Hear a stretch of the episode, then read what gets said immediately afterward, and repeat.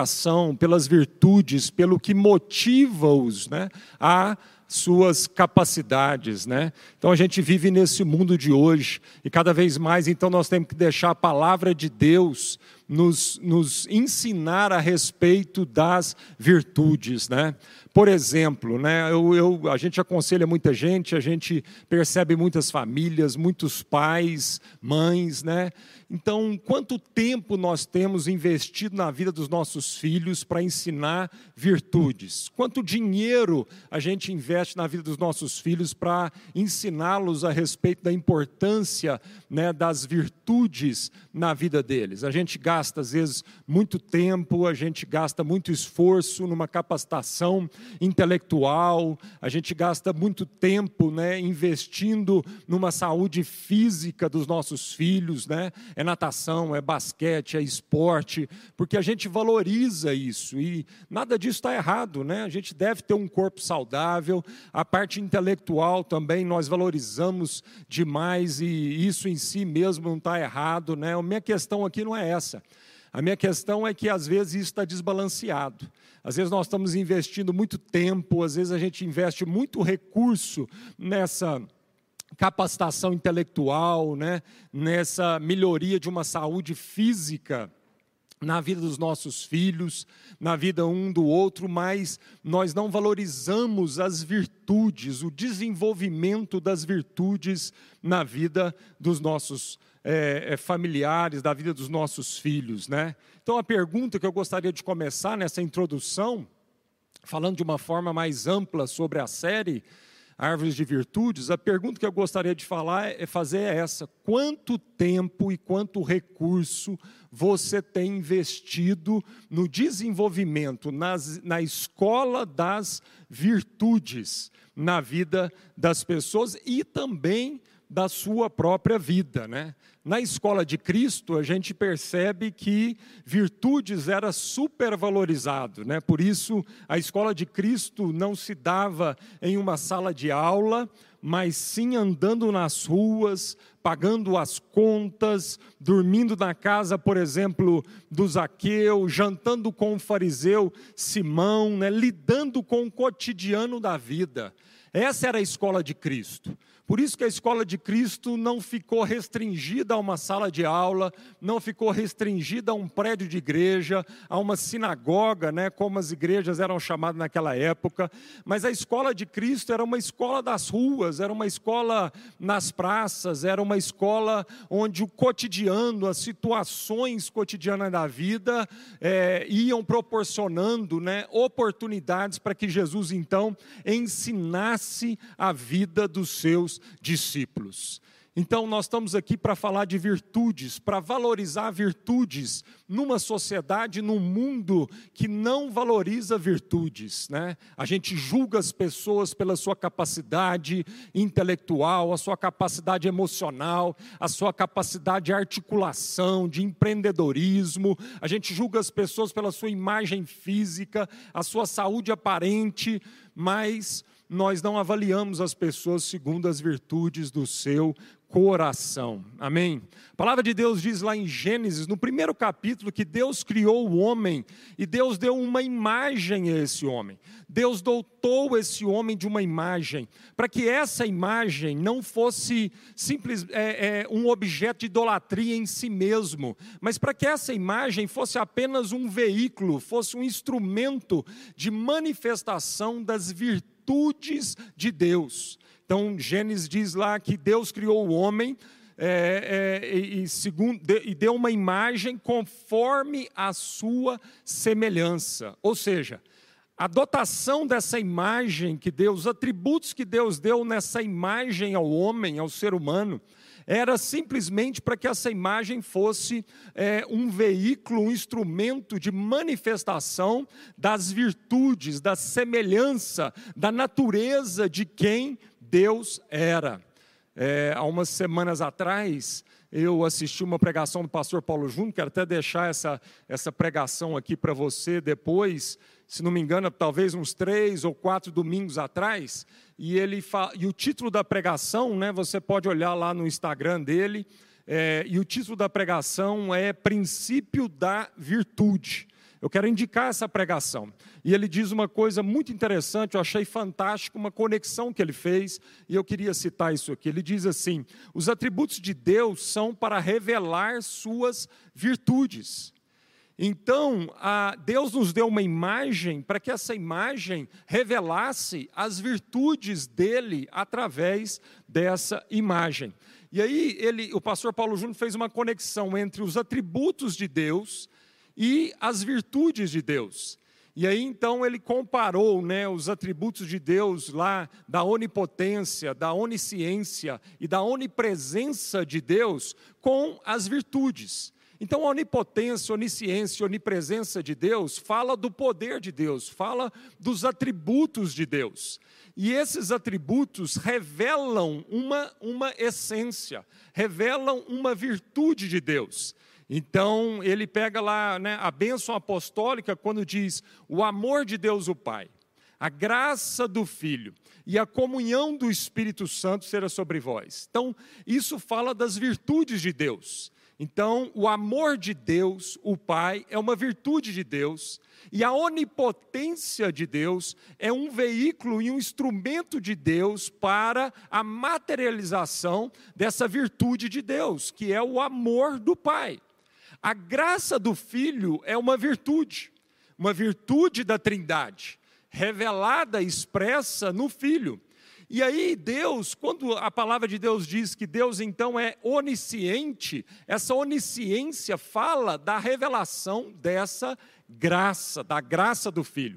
Então, a onisciência de Deus é um atributo de Deus que revela uma virtude da Trindade, uma virtude de Deus Filho, é, a graça do Filho. E também a comunhão do Espírito. A comunhão do Espírito é uma virtude da Trindade, revelada na onipresença de Deus. Né? Então, onipotência, onisciência, onipresença falam de atributos de Deus, dotações de Deus, que não teria significado a não ser que isso revelasse as virtudes de Deus, de quem Deus é. Então, da mesma forma, amado, quando nós estamos aqui investindo um estudo sobre as virtudes, nós estamos então dizendo que não há sentido né, na dotação em si mesma, e não há sentido nos atributos em si mesmo, se isso não for um canal, se isso não for um veículo para que então as virtudes de Deus se manifestem através da nossa vida. Todo dom de Deus na sua vida, presta atenção nisso, toda dotação de Deus na sua vida, todo atributo que Deus te deu, se ele não for para revelar uma virtude de Deus através disso, através da sua vida, não faz sentido. E às vezes, muitas vezes, nós estamos né, dando hipervalor, um supervalor nos dons. E não estamos entendendo que o dom só faz sentido se ele revelar uma virtude de quem Deus é, uma virtude de Deus, no nosso coração. Por isso que nessa série nós estamos aprofundando e estudando sobre as virtudes. Amém? Então agora eu quero te convidar para você abrir a sua Bíblia lá em Gálatas 5, no versículo 22 e 23, que é o tema aí, né, o capítulo que nós estamos estudando durante toda essa série. E eu gostaria de ler novamente com você. Gálatas 5, 22 e 23 eu acho que vai aparecer aí o versículo na sua tela, porque hoje nós vamos ler muitos versículos bíblicos aqui, e se a gente conseguir colocar aí na sua tela, vai ajudar demais a nossa velocidade aqui, o seu acompanhar aí dessa, desse, dos textos que nós vamos lendo. Amém? Se a gente não der conta aí de colocar na tela, ah, eu já estou vendo aqui que nós demos conta, graças a Deus. Então vamos lá. Gálatas 5, 22 diz assim: Mas o fruto do Espírito é. Bom, eu queria fazer uma pausa aqui antes da gente entrar aí no fruto específico nosso dessa noite, né? Quando nós vamos aprofundar um, é, mais sobre amabilidade. Mas eu queria falar sobre é, dois aspectos do fruto, que eu acho que é muito importante a gente ressaltar aqui. Né? Nós estamos no meio da série, mais ou menos. Eu sei que houve uma introdução à série, e, mas eu gostaria de é, falar um pouquinho aqui sobre dois aspectos do fruto. Primeiro é que o fruto revela a natureza da árvore. E aí, lá em Mateus, capítulo 7, verso 15 ao verso 20, nós vamos tentar jogar aí na tela também para você. Mateus 7, verso 15, diz assim: Jesus falando assim, olha, cuidado com os falsos profetas. Eles vêm a vocês vestidos de peles de ovelhas, mas por dentro são lobos devoradores.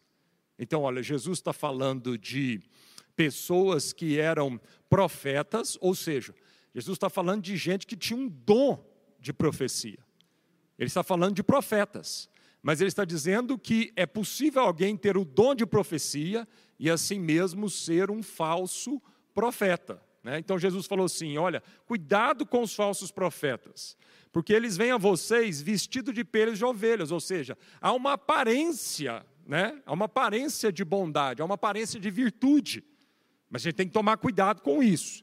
Mas por dentro eles são lobos devoradores. Vocês os reconhecerão por seus frutos. Então Jesus está falando assim: cuidado com a imagem, cuidado como é que você julga pela aparência. Porque Jesus está dizendo: olha, nós precisamos julgar pelos frutos. Né? E ele continua aqui dizendo assim: vocês o, o reconhecerão por seus frutos. Pode alguém colher uvas de um espinheiro ou figos de ervas daninhas? Semelhantemente, toda árvore boa dá frutos bons mas a árvore ruim dá frutos ruins. A árvore boa não pode dar frutos bons, mas a árvore ruim dá frutos ruins. A árvore boa não pode dar frutos ruins, né? Eu acho que eu falei o contrário, né? Então eu vou voltar aqui. A árvore boa não pode dar frutos ruins, nem a árvore ruim pode dar frutos bons. Então Jesus está dizendo aqui: olha, o fruto é que revela. E ele diz assim: toda árvore que não produz frutos é cortada e lançada no fogo. Assim, pelos frutos vocês a reconhecerão. Então Jesus está dizendo o seguinte: você conhece uma árvore, é pelo fruto que ela produz. Então você vai conhecer né, é, uma, uma mangueira, às vezes tem árvores muito parecidas, né? E a gente não consegue muito discernir ali somente pela, pela, pelo tronco, pelas folhas, mas é na hora que vem os frutos.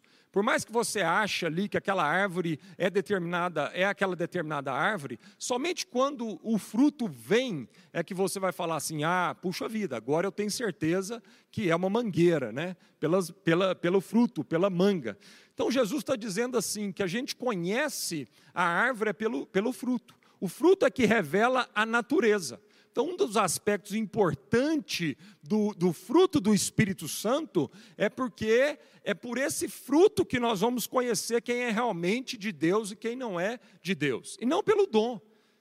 Às vezes a gente às vezes a gente ah, percebe, né, em determinadas igrejas, como que a pessoa às vezes chega e porque ela tem um dom evidente, a gente percebe às vezes isso muito na área do louvor, da adoração, né? Que às vezes a pessoa chega e ela tem um dom impressionante para cantar, para tocar, ou ela tem um dom de oratória, né? São dons assim que ficam muito evidentes, né? E a gente logo quer colocar essa pessoa é, é, em evidência, a gente quer colocar essa pessoa à vista. E aí então a igreja toda fala: oh, que pessoa abençoada, que bênção, né? Como ela nos abençoa com o seu dom. E às vezes a pessoa está né, tá com a vida tudo atrapalhada, às vezes o interior dela está tudo destruído, né? E, mas só porque ela tem um dom, a gente então associa isso com uma espiritualidade né, santa. A gente associa isso com uma espiritualidade saudável. E nem sempre, irmãos, nem sempre. Aliás, muitas vezes nós somos traídos por isso, né? E muitas vezes a igreja está, né, é, não está sendo leal com essas pessoas, supervalorizando os seus dons, né? E não tratando das virtudes do seu coração. Então Jesus está falando: toma cuidado com esse tipo de pessoa.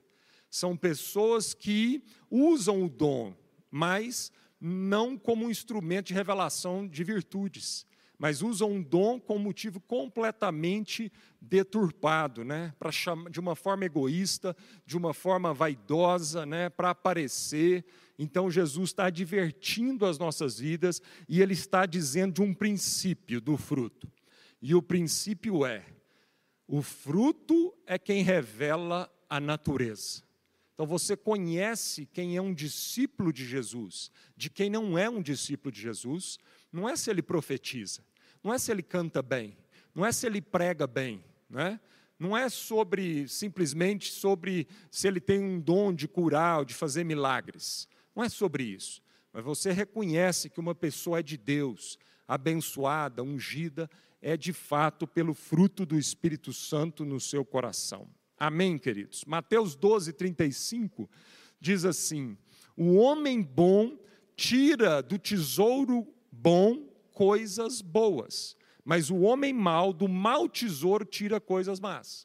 Então Jesus está falando assim: olha, não tem jeito né, do homem mau tirar de um mau tesouro, porque um homem mau, amado, ele é, ele, a raiz dele é arraigada na maldade.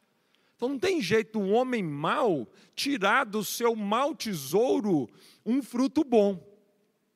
E também não tem jeito de um homem bom tirar né, do seu bom tesouro um fruto mau.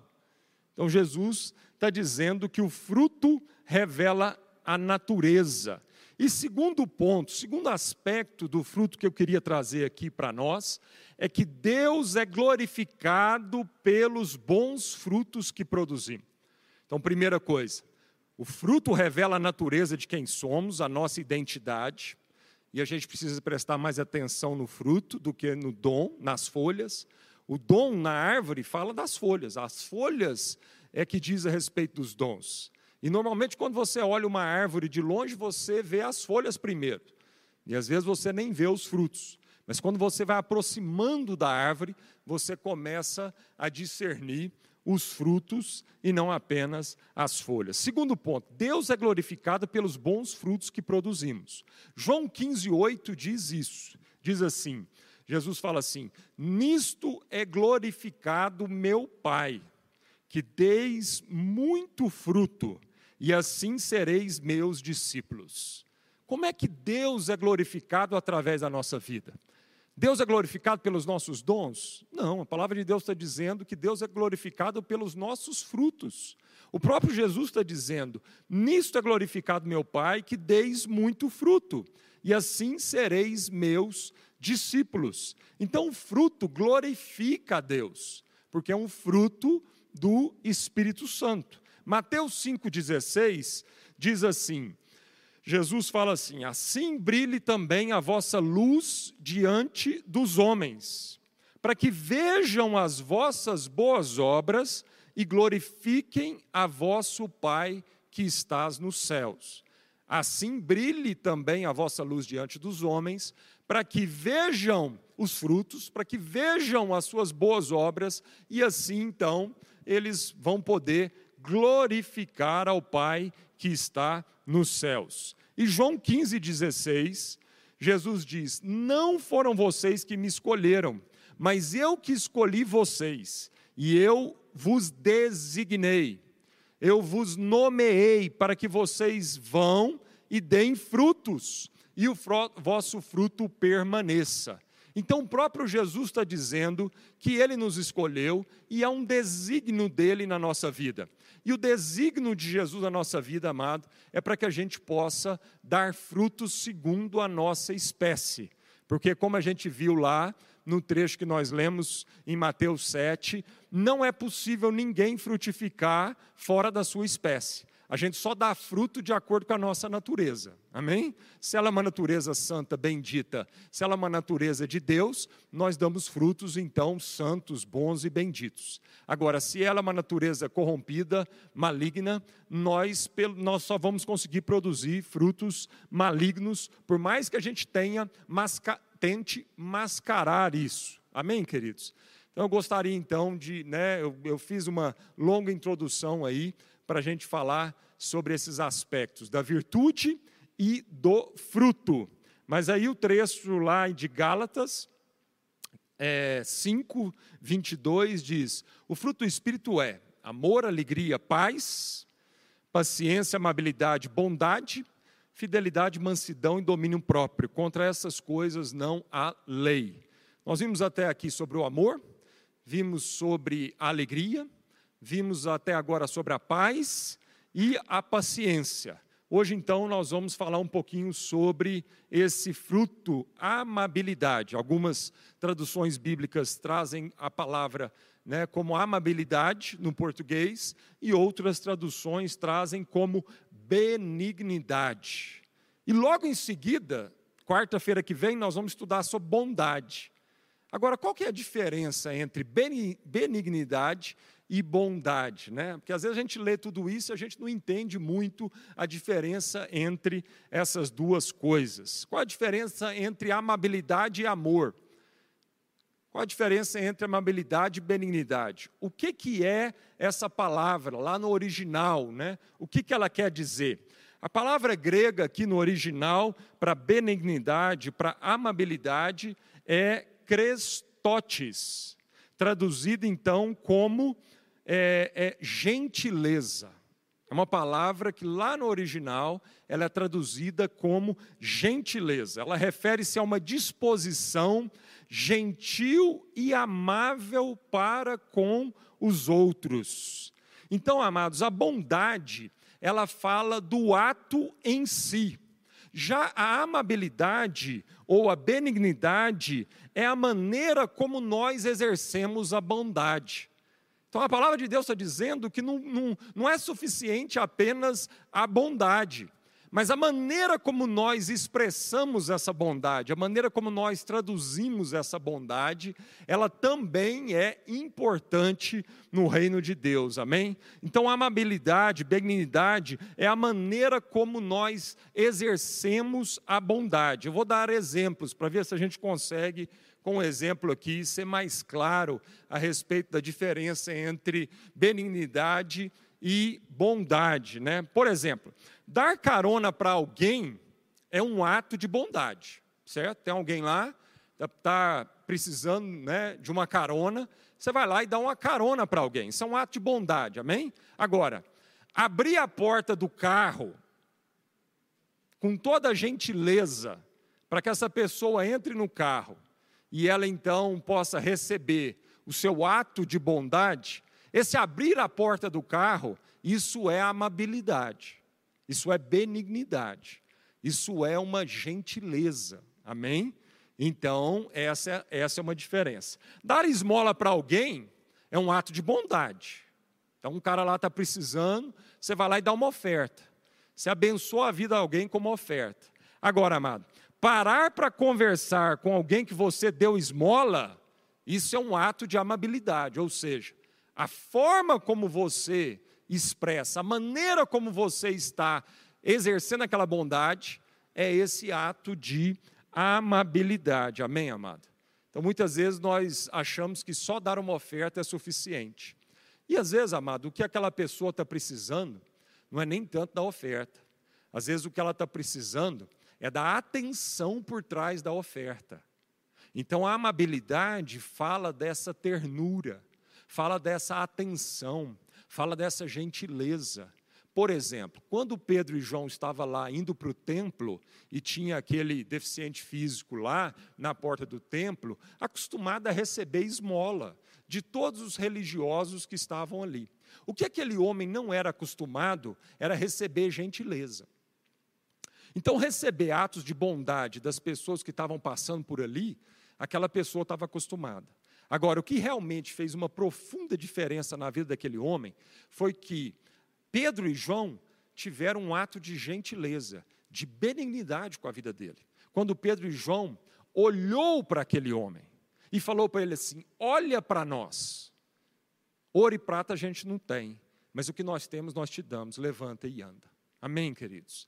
Então, esse olhar é, é interessantíssimo, porque lá naquele trecho da palavra de Deus, a palavra de Deus diz que Pedro e João, olhando para ele e pedindo para que ele olhasse para, para os dois, então, essa atenção, isso é amabilidade.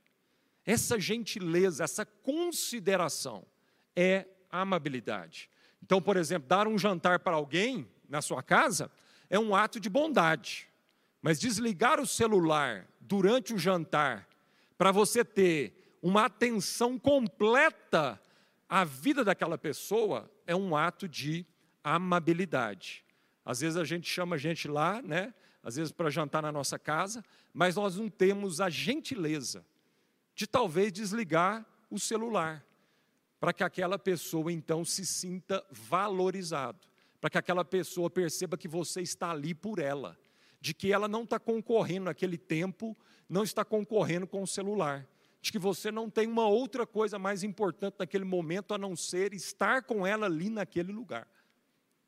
Então, amados, estar com as pessoas por completo é um ato de amabilidade. E aí a gente vai percebendo, amado, que a falta de amabilidade vai gerando muitas doenças, vai gerando muita tristeza no nosso coração, no meio das famílias. Porque às vezes nós estamos numa mesa de almoço, amado, mas ninguém está ali. Ninguém está ali. Todos nós estamos distantes dali, com os nossos pensamentos, com os nossos afazeres. Então a amabilidade, amado, precisa ser um exercício. As pessoas precisam perceber esse cuidado. As pessoas precisam perceber a nossa gentileza para com elas. E são nos pequenos detalhes. Às vezes, bondade são grandes atos, mas a amabilidade são nos pequenos detalhes. Amém? Filipenses capítulo 2, verso 1 diz assim: Filipenses 2, capítulo 1.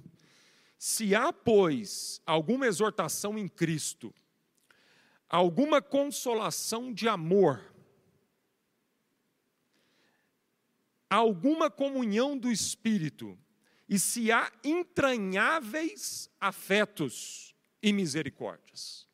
Então, esses entranháveis afetos fala de amabilidade. Amabilidade são entranháveis afetos.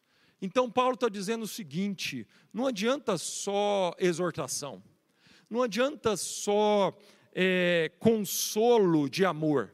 Não adianta só comunhão do Espírito, tudo isso é importantíssimo, tudo isso faz parte da vida da igreja, da nossa vida, da vida de um cristão. Tudo isso precisa estar presente, mas ele fala também que precisa estar presente entranháveis afetos. Entranháveis afetos, amado, gentileza, Educação. Olha, irmãos, eu vou te falar, eu vou falar para vocês uma coisa. Muito dos problemas relacionais é por falta de amabilidade. A gente não tem ideia o quanto um por favor, um muito obrigado, o quanto uma gentileza de abrir a porta de um carro, o quanto uma gentileza de esperar todo mundo sentar ao redor da mesa, para então a gente comer, quando o último sentar e não ficar esganado para comer primeiro. A gente não faz ideia no nosso dia a dia o quanto essas pequenas atitudes podem reverter num resultado enorme no final de um dia. Então nós temos que nos atentar para a amabilidade. Colossenses 3,12. Revestivos, pois, como eleitos de Deus, santos e amados, de ternos afetos de misericórdia, de bondade, de humildade, de mansidão e de longanimidade.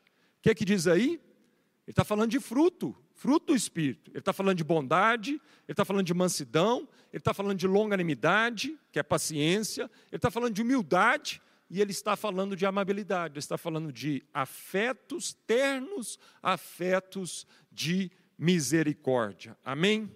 Filipenses 1, 7 a 8. Aliás, é justo que eu assim pense de todos vós, porque vos trago no coração seja nas minhas algemas, seja na defesa e confirmação do Evangelho, pois todos sois participantes da graça comigo. Pois minha testemunha é Deus, da saudade que tenho de todos vós na terna misericórdia de Jesus Cristo. Isso é ser uma pessoa amável, isso é ser uma pessoa benigna na carta do apóstolo Paulo aos Filipenses, ele está dizendo isso, ele está dizendo para, ele está demonstrando o seu afeto aos filipenses. E ele está dizendo assim: trago vocês no meu coração. Essa afirmação é uma afirmação de alguém amável. Essa afirmação é de uma afirmação de alguém benigno. Trago vocês no meu coração. Saudade, Deus, Deus me é testemunha da saudade que tenho de todos vós, na terna misericórdia de Cristo Jesus. Há meia hora atrás, um irmão, eu estava ali, né, orando e tal, terminando assim de preparar para esse momento, e um irmão me mandou uma mensagem. Ele diz assim, pastor, é, eu sei que você deve receber muitas mensagens dessas, mas eu só estou mandando uma mensagem para dizer que eu estou com muita saudade de você. E eu mandei uma saudade de volta. Irmão, você não tem ideia né, da benção que foi receber essa demonstração de amabilidade. Você foi um homem agora onde o fruto do Espírito agora sobressaiu. E eu agora experimentei, eu comi desse fruto na minha vida através da sua vida. E agradeci ele muito e dizer assim: olha, muito obrigado pela sua amabilidade, pela sua benignidade na minha vida. Como é bom, né, irmãos? Como é bom a gente receber uma mensagem dessa, da saudade. Como é bom dizer assim: ó, oh, você mora dentro do meu coração. É isso que Paulo está dizendo. Ó, oh, você, você mora aqui do lado esquerdo do meu peito, do meu coração. Amém? 2 Coríntios 6, 11 e 13 diz: Falamos abertamente a vocês, coríntios, e lhes abrimos todo o nosso coração. Não lhes estamos limitando nosso afeto. Olha aí, Paulo está dizendo agora aos coríntios: olha, nós abrimos o nosso coração para vocês. E nós não estamos limitando a vocês o nosso afeto, mas vocês nos estão limitando o afeto que tem por nós. Numa justa compensação, falo como a meus filhos: abram também o coração para nós. Então, Paulo está dizendo: olha, nós precisamos de ternos afetos mais entre nós. Nós precisamos mais de afetos, entranháveis afetos no meio da igreja. Nós precisamos mais de amabilidade, gentileza nas nossas, na relação marido e mulher, na relação pai e filho, na relação de amizade. Irmãos, para que poupar essas expressões de afeto? Para que poupar gentileza, irmãos? Às vezes é muito triste quando você percebe um irmão que é todo gentil para tratar com você. Uma vez, alguns anos atrás, eu lembro disso, a gente estava, acho que aqui no pátio da igreja, no final de um culto, e um casal conversando comigo, e o marido falando de forma muito gentil comigo, a esposa falou alguma coisa com ele, na hora que ele virou para a esposa, amado, parecia outro homem, parecia outro homem. Aquele homem amável, benigno, gentil, ele deu uma patada na esposa na minha frente. Ele nem percebeu o que ele fez. E aí eu olhei para aquela cena e falei assim: meu Deus do céu, como é que é isso? Então, às vezes, as pessoas mais íntimas da nossa vida, que nós precisávamos usar de mais amabilidade e gentileza, que nós tínhamos que estar amadurecendo, crescendo em gentileza, nós estamos deixando de ser gentil. Por que, que você acha que você tem que ser gentil lá no seu trabalho, gentil com quem você não conhece? Com quem a gente não conhece, nós somos uma seda. Mas com a esposa, com o marido, com os filhos em casa, é só patada. Por que, que a gente acha que nós, nós não temos que dizer um obrigado para a esposa, quando ela faz uma comida gostosa, dizer para ela assim: meu bem, muito obrigado. Obrigado pelo seu esforço, obrigado pelo seu carinho traduzido nessa comida tão cheirosa e tão gostosa. Por que, que a gente acha que nós não temos mais que agradecer um marido que vai lá fazer uma comida também, um churrasco? Nós, filhos, às vezes, não agradecemos mais nossos pais. Quero dar uma palavra aqui para todo filho.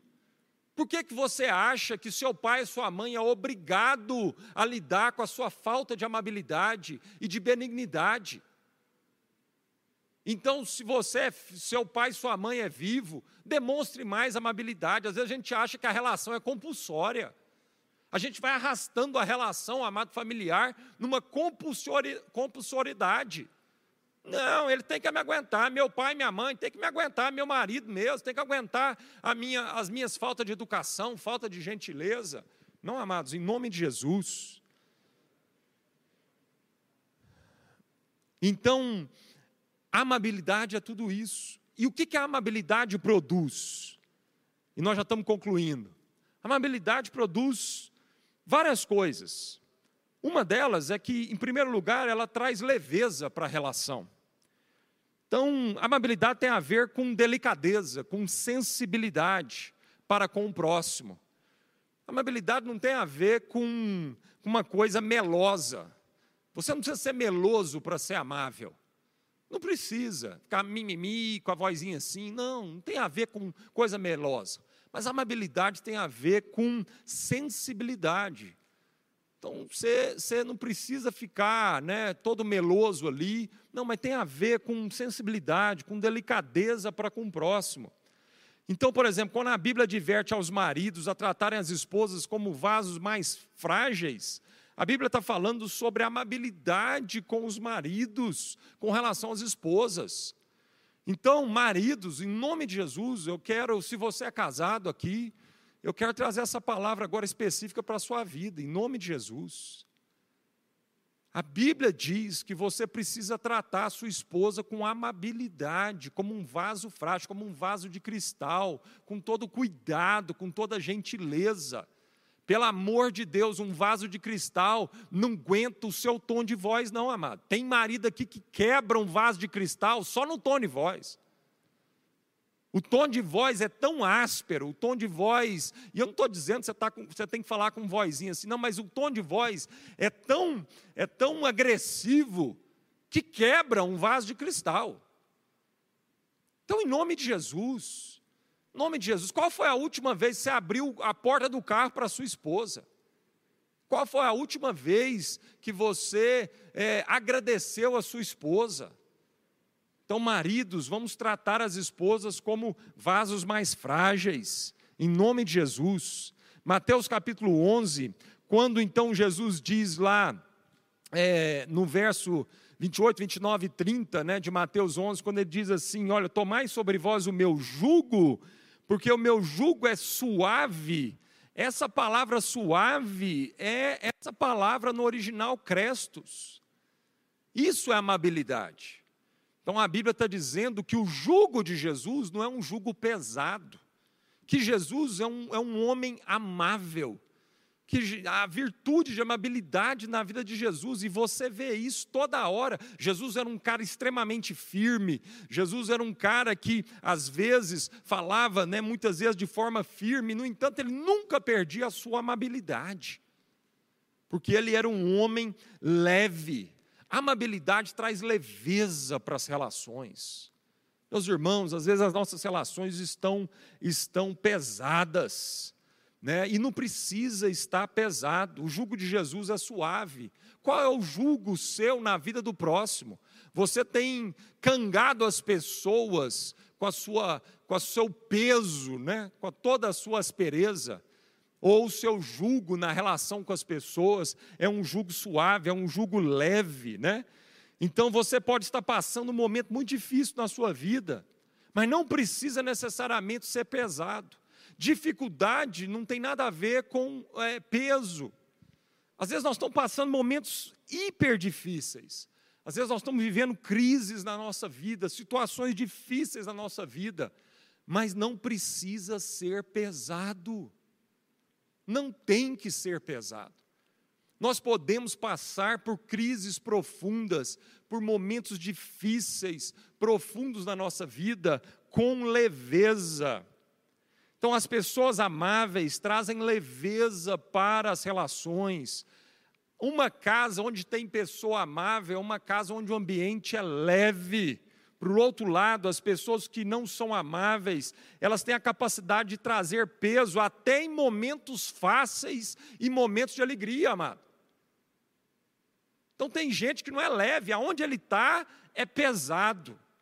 É um peso para carregar essa pessoa na relação e a casa fica pesada, o ambiente fica pesado. Eu quero dizer agora para as mulheres especificamente, em nome de Jesus. Ô irmã, vocês não têm ideia da autoridade, da unção que Deus colocou na vida de vocês sobre o humor da casa. O humor da casa passa pela mulher. E se você for uma mulher rancorosa, rixosa, se você for uma mulher pesada, sabe aquela mulher pesada no, no falar, pesada de queixo, queixo pesado. Então, em nome de Jesus, deixa Deus te ensinar a ser amável, você, esposa, mãe, irmã, você, mulher, no interior da sua casa. Deixe Deus te usar para trazer uma leveza, para trazer uma amabilidade da casa, no jeito que você fala, no jeito que você age, em nome de Jesus. Então, primeira coisa que a amabilidade gera, gera leveza para as relações e para o ambiente. E uma última coisa, é, e a gente vai estar encerrando com isso, a amabilidade traz refrigério para a relação traz leveza e traz refrigério. E um exemplo de uma relação de amabilidades entre as duas partes está revelado lá em Lucas capítulo 7, verso 36 ao verso 50. Nós não vamos ter tempo para ler, mas é aquele momento onde Jesus entra na casa do fariseu Simão, para ele ter uma refeição, e diz a palavra de Deus que uma mulher pecadora entrou, né? E ela trouxe ali um vaso de perfume, e ela se, é, se ela, ela se ajoelha ali aos pés de Jesus, e ela começa a chorar e começa a derramar aquele perfume nos pés de Jesus e começa a ungir os pés de Jesus ali. Amados, Aquele trecho, esse é um trecho que fala de amabilidade. Esse é um trecho que demonstra de uma forma muito clara sobre a amabilidade, tanto da vida de Jesus para com aquela mulher, e também da vida daquela mulher para com Jesus. É, é, é interessantíssimo porque a Bíblia não diz como é que aquela mulher entrou naquela casa. Porque não era normal, amado. não era normal uma mulher pecadora entrar na casa de um fariseu. Tanto é que o Simão julga Jesus por estar sendo amável à vida daquela mulher. Jesus foi amável, Jesus recebe aquela mulher no seu coração com todo carinho, com todo amor. Jesus fala do gesto daquela mulher para a vida dos fariseus, e aquele gesto fica registrado né, eternamente na palavra de Deus, amado. Então Jesus demonstra, e não é só esse momento, todo momento da trajetória de Jesus aqui conosco na terra, nós vamos perceber a amabilidade na vida de Jesus. Com as crianças. Ó, oh, eu vou te falar, se tem um momento que a gente testa a amabilidade é com criança. Porque criança não tem jeito, amado. Né? Criança está ali e às vezes a gente julga que a criança não vai perceber, ela percebe tudo. Ela percebe, às vezes ela não consegue expressar, mas ela percebe. Ela percebe se a sua relação com ela é simplesmente para agradar os pais dela ou não. Ou de fato é uma relação que você tem com elas. E Jesus era um cara fantástico e amável com as crianças, né? Então Jesus trata com amabilidade a vida dos pecadores, que é uma coisa linda. E essa mulher, hein? O que ela faz com Jesus ali? Ela, ela faz três coisas com Jesus ali. E primeira coisa, ela lava os pés de Jesus e com as suas próprias lágrimas, né? E com o perfume ali que ela traz. Ela, ela lava os pés de Jesus. E a Bíblia diz que Jesus cita isso para o fariseu Simão. Quando Simão vai lá, todo preocupado, né, com o que, que as pessoas iam achar, como é que ia ser a moral dele, quando porque aquela mulher pecadora estava dentro da casa dele. E aí, quando ele vai argumentar com Jesus, ele fala assim: Ô Simão, é o seguinte, eu entrei na sua casa e você não lavou meus pés, os servos não lavou, porque naquela época era um costume, amado. Então, amado, olha, o fariseu recebe Jesus naquela casa, mas o fariseu falta totalmente com amabilidade com a vida de Jesus ele desrespeita Jesus do primeiro momento ao último momento naquele, naquele jantar. Porque todo mundo que entrava na casa, amado, primeira coisa que ele recebia é que o servo da casa ia lá lavar os pés. E Jesus fala: Você não lavou meus pés. Você não deu ordem para os seus servos lavar meus pés. Mas essa mulher veio aqui e lavou meus pés com as suas lágrimas. Ah, irmãos, Está faltando a gente lavar os pés um do outro e trazer refrigério na vida um do outro.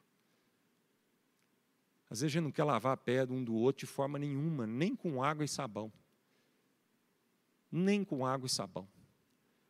E Jesus foi ali e recebeu esse gesto de amabilidade daquela mulher. Segunda coisa que ela fez, ela não para de beijar os pés de Jesus. E aí Jesus fala isso.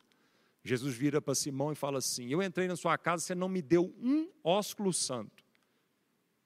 desrespeito total, falta de gentileza, falta de amabilidade total com Jesus na vida de, do Simão.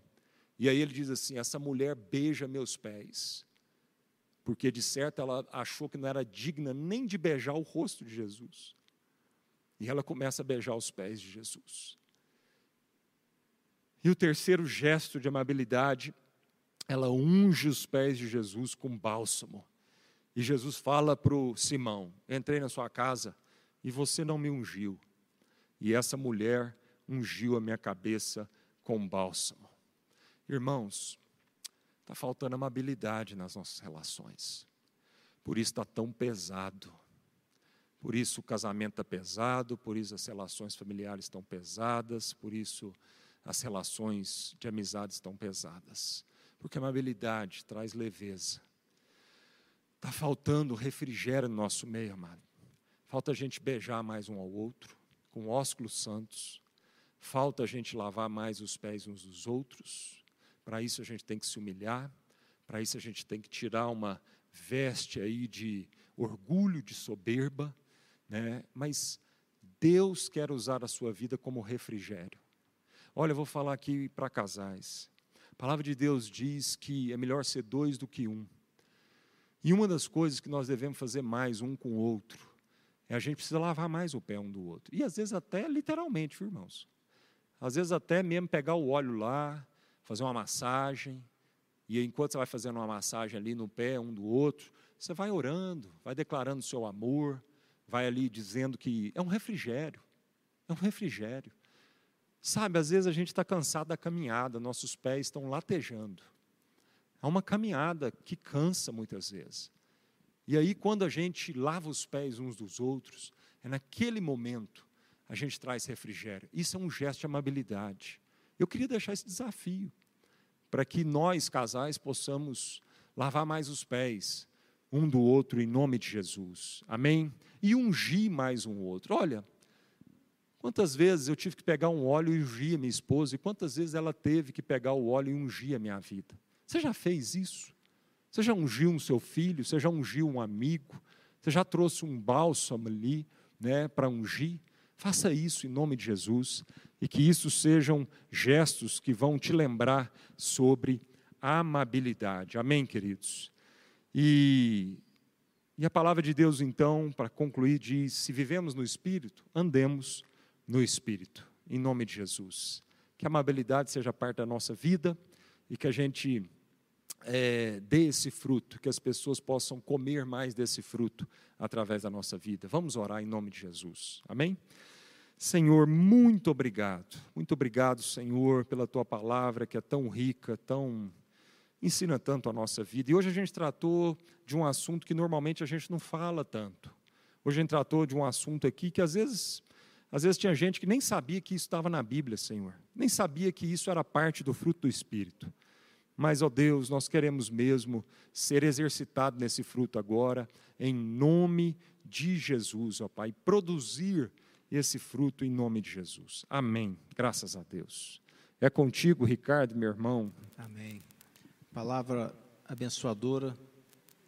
E nós queremos dar graças a Deus por este momento e também neste nessa parte final da nossa do nosso encontro, nós vamos responder algumas perguntas daqueles que nos acompanham via web.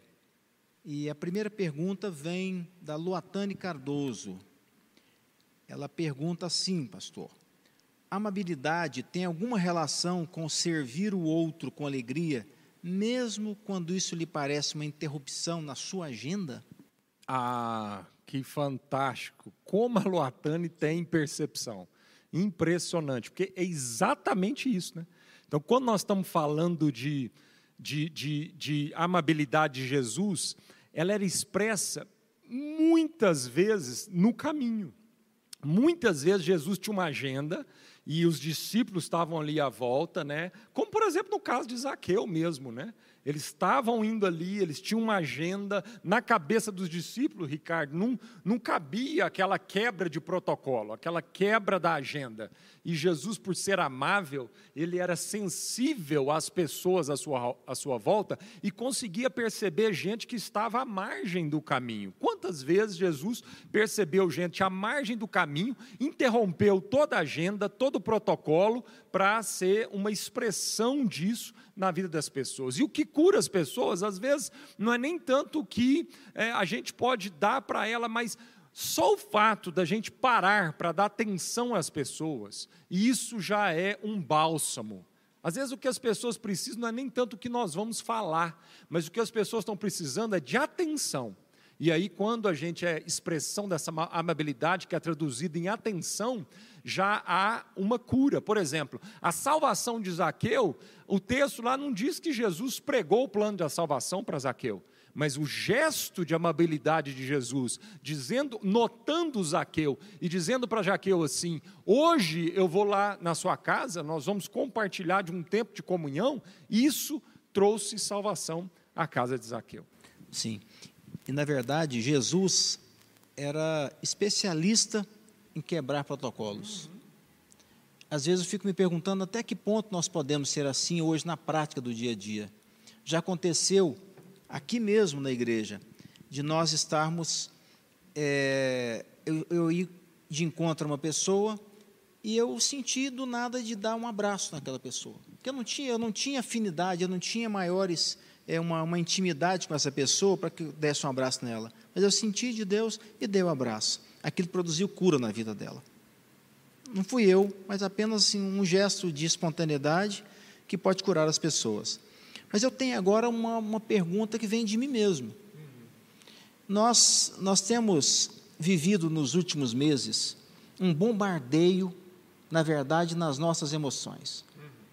Eu tenho questionado, por conhecer um pouquinho o papel da imprensa no nosso país, quando ela nos bombardeia somente com coisas negativas. Isso é tremendamente danoso, principalmente para as nossas emoções. E esse foi o maior mal para mim que a pandemia trouxe. Qual é a postura, pastor Marcos, de nós como cristãos que devemos ter? Qual é a postura que nós devemos ter? A postura, digamos, até mesmo espiritual, diante de tudo isso que nós estamos vivendo. É, a postura é, é, primeiro a gente ser canal né, de, de, de no, boas notícias. Nós somos um canal, né, o Evangelho são as boas novas. E às vezes nós estamos ecoando as más notícias. Receber má notícia não tem como a gente controlar. Muitas vezes nós vamos receber má notícia. Tem como a gente controlar como é que a gente reverbera essas más notícias, né? Se a gente continua reverberando essa notícia e até ampliando, amplificando, ou se a gente então essa má notícia é revertida, né, numa notícia de esperança, apesar dos tempos maus e apesar das más notícias, né? Agora, esse cansaço que nós estamos vivendo, aí entra o refrigério da amabilidade, que é o que a gente falou, né? Então, se é um tempo de más notícias, como nunca, se nós estamos vivendo um tempo de cansaço por tudo que nós estamos vivendo, mais do que nunca nós vamos precisar lavar os pés, nós vamos precisar trazer esse refrigério, e aí um dos aspectos desse refrigério muito poderosos é essa amabilidade. Então, receber uma mensagem dessa, igual eu recebi hoje, desse irmão, é um lavar pés, é um refrigério para a alma da gente. Né? Então, nós podemos ser um instrumento, um veículo disso mais frequentemente na vida uns dos outros. Amém. Nós queremos agora encerrar com uma oração a nossa reunião, agradecendo você que esteve conosco e te dizendo que a graça e o amor de Deus vão estar presentes na sua vida, naqueles momentos onde você tem medo. E esse medo é que pode te trazer o maior prejuízo de todos, nas suas emoções, no seu espírito, na sua alma. Então eu quero te dizer que a graça e a paz de Deus, que excedem o entendimento humano, vão estar sobre a sua vida. E eu queria que você reverberasse essa esperança no seu meio, no seu trabalho, na sua casa. e que você pudesse transmitir essa amabilidade, uma gentileza vinda do amor do Pai para a sua vida e você sendo instrumento para materializar isso. Nós vamos ter agora uma palavra de oração para encerrarmos a nossa, o nosso encontro. Querido Deus, nós te agradecemos de todo o nosso coração, Pai, porque nós podemos contar com teu amor, com a tua graça, com a tua paz, mesmo em meio, Pai, a tanta tribulação.